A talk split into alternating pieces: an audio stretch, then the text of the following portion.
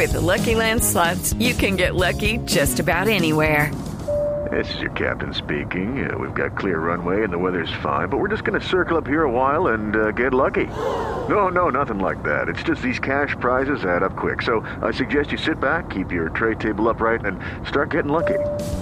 Play for free at LuckyLandSlots.com. Are you feeling lucky? No purchase necessary. Void where prohibited by law. 18 plus terms and conditions apply. See website for details. Mucha atención, tenemos noticia de última hora, Marcela, relacionada con la mujer que denunció el, eh, la discriminación contra un adulto mayor en un restaurante de Medellín. El caso de Don José, que De se hizo José. muy popular en redes sociales. Mm. Eh, pues mire, está la policía confirmando que esta mujer fue amenazada, pero además agredida. Camila Carvajal con lo último. ¿Qué fue lo que pasó?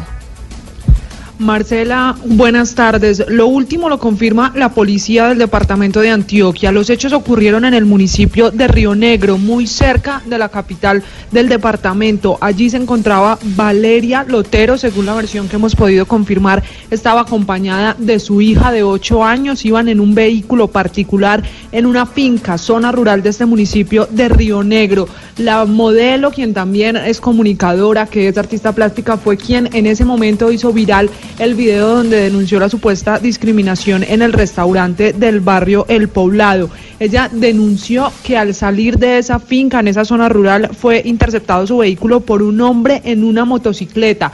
Este la obligó a bajar el vidrio cuando eso ocurrió le entregó una nota en la que decía Zapa HP, le robó su billetera, le robó además eh, dinero en efectivo, su teléfono celular y sus documentos de identidad. Es un caso que ya está en manos de la policía del departamento. Han dicho que no se puede asegurar que las causas de este hecho pues sea la denuncia y toda la polémica que se ha generado por el restaurante Taquino. Sin embargo, la nota, el papel que le entregan a Valeria Lotero, pues cobra fuerza con esa hipótesis que se trata de una persona o de una, digamos, alguna retaliación por la denuncia que ella hizo en su momento. También la otra hipótesis que manejan las autoridades es la de un hurto. Ella ha asegurado que no se va a pronunciar sobre lo que ocurrió, que dejará esto en manos de las autoridades porque ya ha recibido bastantes intimidaciones también a través de redes sociales. Quien se pronunció y rechazó lo ocurrido fue el alcalde de Río Negro, Andrés Rendón, a través de su cuenta de Twitter le pidió a la policía dar con el responsable para esclarecer lo que le está ocurriendo a esta persona que pasó de denunciar un caso de discriminación que ya todos conocemos, que se hizo viral y que terminó con don José conocido en todo el país y ahora con estas denuncias de amenazas e intimidaciones para la paisa. Desde Medellín, Camila Carvajal, Blue Radio.